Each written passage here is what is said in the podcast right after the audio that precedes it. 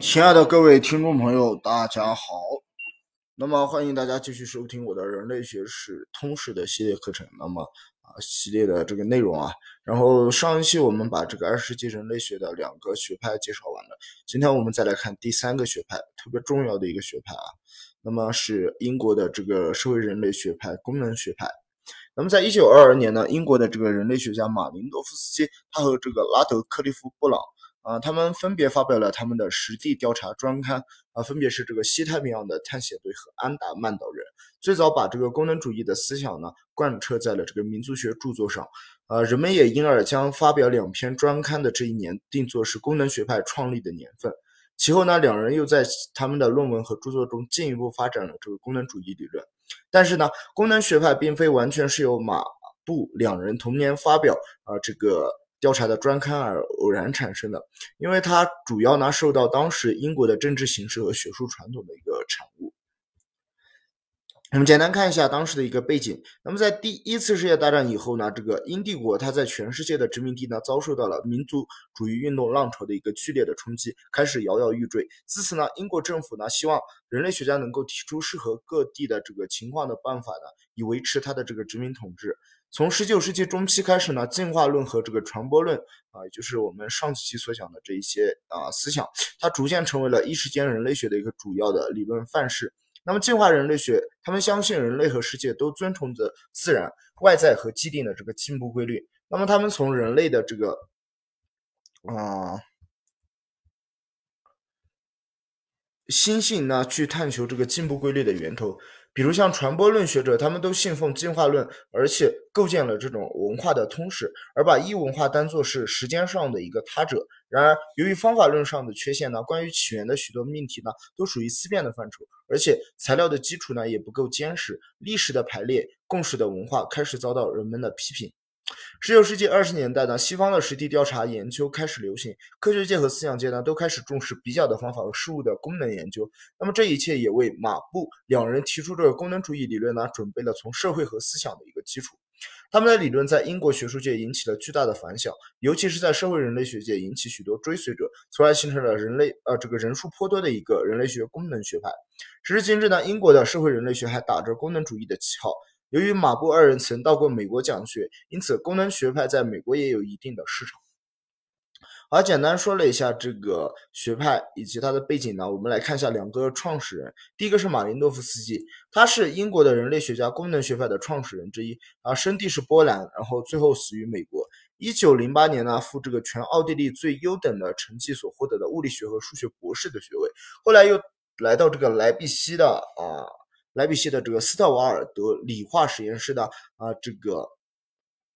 从事研究。他当时受到了德国心理学家冯特的影响，他在英国人类学家弗雷泽的精知启发下，开始对人类学发生了兴趣。啊，对了，刚刚我还想说一句，这个英国的这个呃人类学的传统呢，主要是社会人类学，包括到现在也是经久不衰的这样一个啊体系。一九一四年，在英国博物馆和伦敦经济政治学院工作。同年呢，他跟随着到这个新几内亚和美拉尼西亚区的这个蒙德人类学考察队呢，进行了一个实地调查。一九二四年了，伦敦的这个呃社会人类学讲师。一九二七年呢，他又认为伦敦经济政治学院的一个教授。一九二八年呢，任这个波兰科学院的院士。啊，大家如果看过国外的这个人类学通论或者人类学的一些专著的话，都会啊，在这个经济人类学部分呢，看到这个马林多夫斯基的很多学说和贡献。所以刚刚也提到，他其实任过这个伦敦经济政治学院的一个教授。一九三二年呢，担任了研究人口问题的意大利委员会的这个通讯员。一九三三年呢，任荷兰科学研究皇家学会学院的院士。一九三六年呢，任法兰西皇家学会的荣誉会员。一九三六年，伦敦啊大学和这个波兰。大学呢派了这个呃美国参加哈佛大学一百周年纪念，被授予荣誉科学博士的学位。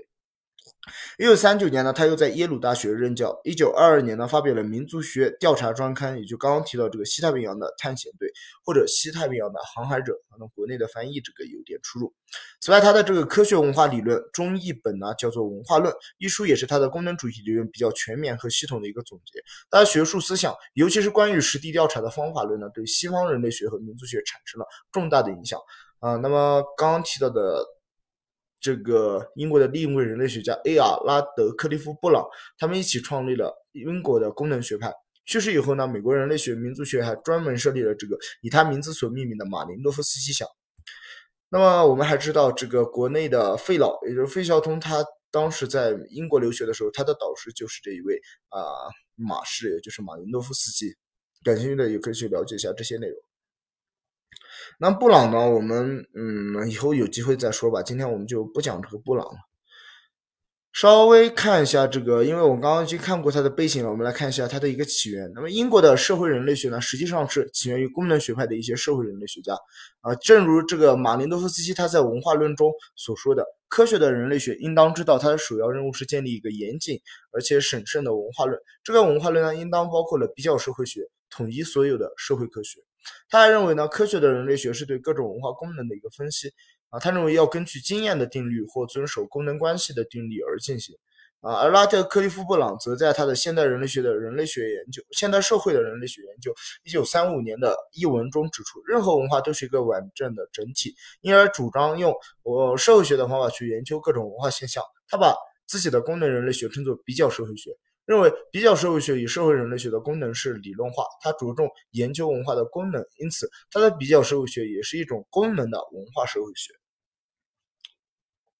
那接下来呢，我们来看一下这个功能学派它的一些主要观点和理论的方法。首先是比较方法的运用，当时的科学界的思想界呢已经开始重视比较的方法，他们主张从不同的地方、不同的民族、不同的社会结构和制度的代。这个调查材料中进行比较，而研从而研究不同文化在各自社会中的一些功能。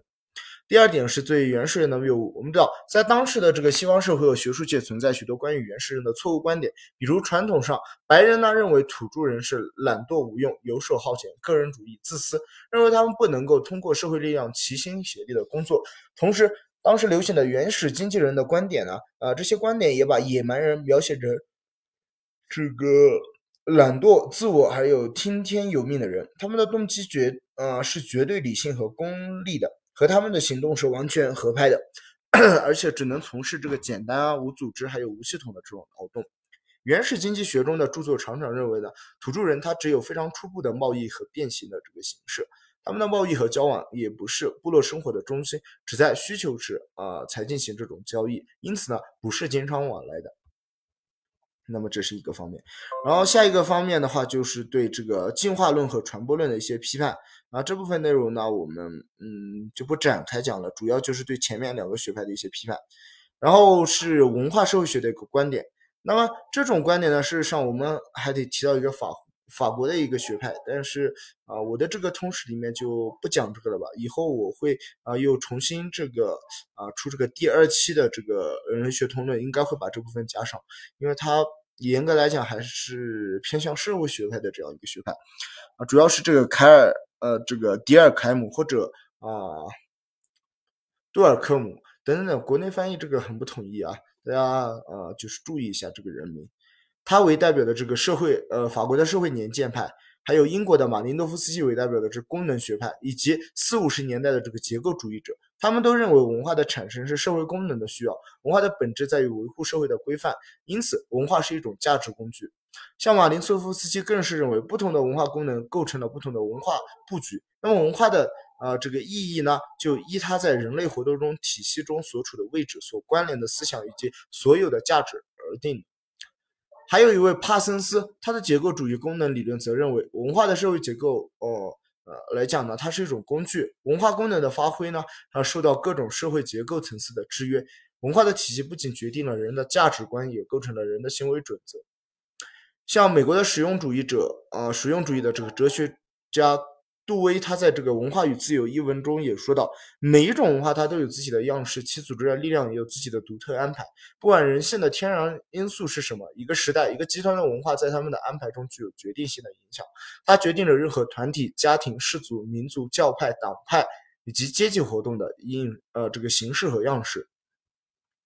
由于结构主义功能者过分强调文化的模式体系的作用，忽视了文化动态变化的研究。那么到六十年代出现了法国的 L 戈尔德曼，等人所发起的发生学结构主义文化社会学的理论。一方面呢，研究文化在社会呃的这个结构中的地位和作用；另一方面，他还研究文化发生的历史过程以及它的深层次结构。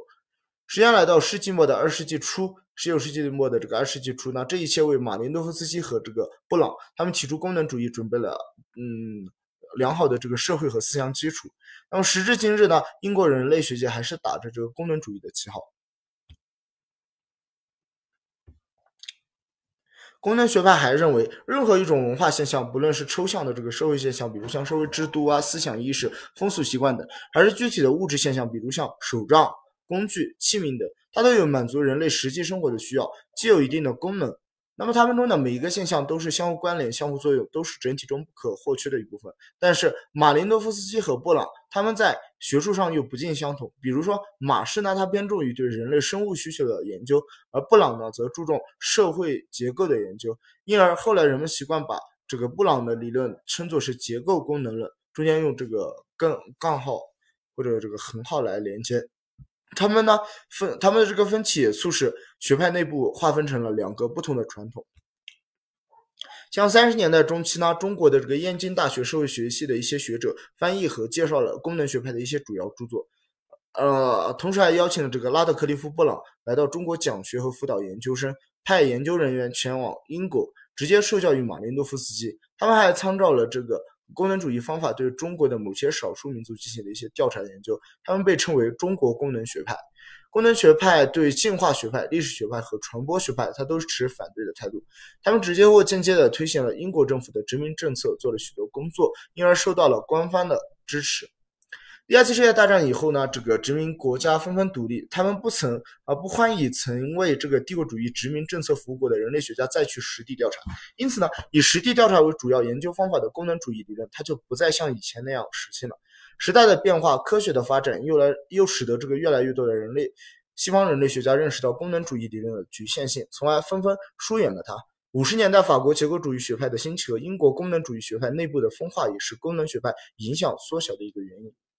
英国功能学派诞生六十多年来，其队伍、机构和学术观点上啊形成了不少的发展和变化。在队伍方面，形成了三代人，即马林诺夫斯基、拉德克利夫·布朗以及他们在二三十年代培养出来的学生为第一代人。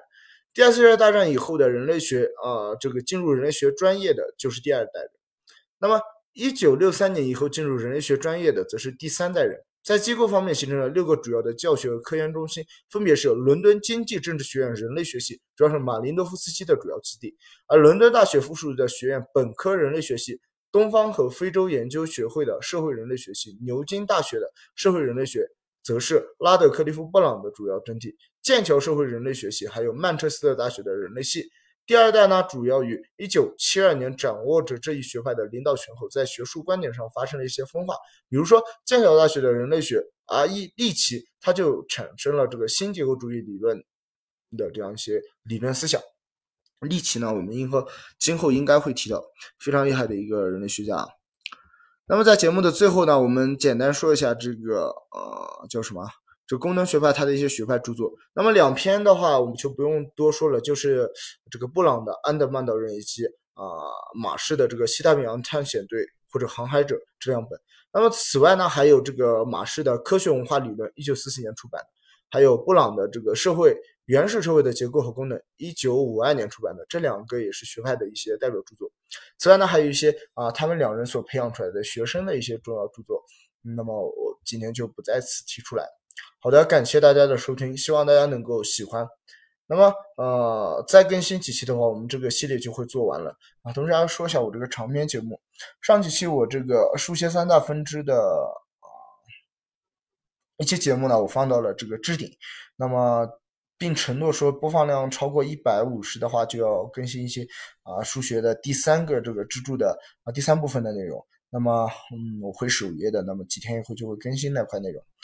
啊，此外呢，现在的这个置顶节目呢是这个细数 NASA，主要是啊讲述了一下 NASA 的一些历史，然后基本的情况以及啊天文探测方面的一些意义啊等等等内容。那么播放量不是很高，那么我已经置顶了，只要这个播放量能够突破一百五十呢，我们又可以做一期 NASA 的长篇节目啊，希望大家能够持续的关注和支持，感谢大家。